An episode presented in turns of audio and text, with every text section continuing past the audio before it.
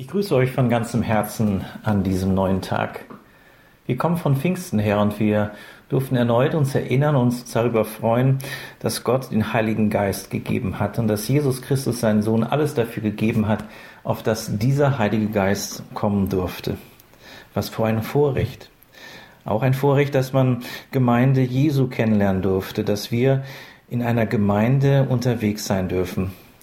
Gemeindegründung fing damals an nach diesem Pfingstereignis, nach diesem Pfingstwunder. Was für ein Geschenk. Ich möchte euch heute ein Vers weitergeben. Er steht in 1. Petrus 1, Vers 8. Und ich möchte ihn lesen. Ihn habt ihr nicht gesehen und habt ihn doch lieb. Und nun glaubt ihr an ihn, obwohl ihr ihn nicht seht. Ihr werdet euch aber freuen mit unaussprechlicher und herrlicher Freude. Der Apostel Petrus sagt es hier einer Gemeinde und mehreren Gemeinden und ist darüber äh, unsagbar, ja, stolz möchte ich fast sagen und freut sich darüber, dass Menschen Jesus Christus liebgewonnen haben, dass da eine Liebe gewachsen ist. Er freut sich darüber, dass auf dieser Liebesbeziehung aufbauend Glaube entstanden ist, Glaube gewachsen ist bei denen, die das Evangelium von Jesus Christus angenommen haben. Und das alles auf dem Hintergrund, dass sie ihn ja nicht gesehen haben. Oh ja, Petrus gehörte zu denen, die Jesus wirklich noch gesehen haben. Und Petrus gehört zu denen, der weiß, was es heißt, die Liebe zu verraten. Er musste da ganz schön durch. Und ich kann mir richtig vorstellen, wie unsagbar froh er ist, nachdem er auch selbst diese Umkehr erleben durfte, dieses Pfingstwunder erleben durfte, dieses Neuwerden in Jesus, dieses Vergeben bekommen haben, erleben durfte, wie sehr er sich darüber freute, wie andere, obwohl sie Jesus nicht sehen, ihn doch lieb behalten haben, an ihn glauben.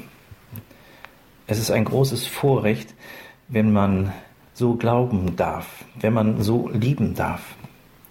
Petrus hält das hoch und ich möchte dir das heute Morgen auch sagen. Es ist ein ganz, ganz einmaliges Geschenk, wenn du zu Jesus eine Liebesbeziehung haben kannst. Und ich möchte dich bitten, dass du das immer wieder hochhältst. Auch dass du dich über, den, über das Glaubensgeschenk freust. Und ich möchte es auch so verstehen, auch für mich selbst. Und das geschieht ja, ohne dass wir ihn sehen. Aber und das macht dieser Vers auch klar, es wird eine Freude, eine unaussprechliche und herrliche Freude sein, wenn er einst tatsächlich wiederkommt. Und das sagt ja das Wort Gottes ganz klar, dass Jesus Christus, der Sohn Gottes, wiederkommen wird, sichtbar für alle, für alle Nationen, für alle Völker, für einen jeden Einzelnen. Und dass wir, so steht es im Philipperbrief, dass wir uns alle beugen werden und alle bekennen werden, ob sie bis dahin geglaubt haben oder geliebt haben oder nicht.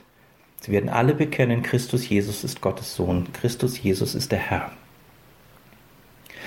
Mein Wunsch ist, dass noch viele Menschen diesen Herrn Jesus Christus als Retter, Heiland und liebenden Bruder, liebenden Herrn erleben und dass sie darüber erfahren, dass es einen Vater im Himmel gibt, der die Ewigkeit aufgeschlossen hat. Ich lade uns ein, dass wir dem anderen das auch mal spiegeln, wo wir merken, dass seine Liebe zu Jesus da ist. Dass wir es hochhalten, wenn wir merken, dass Menschen mit uns unterwegs sind im Glauben, im Glauben zu Jesus hin. Und dass wir es nicht klein machen. Es ist und bleibt das Geschenk. Ich wünsche euch einen gesegneten Tag.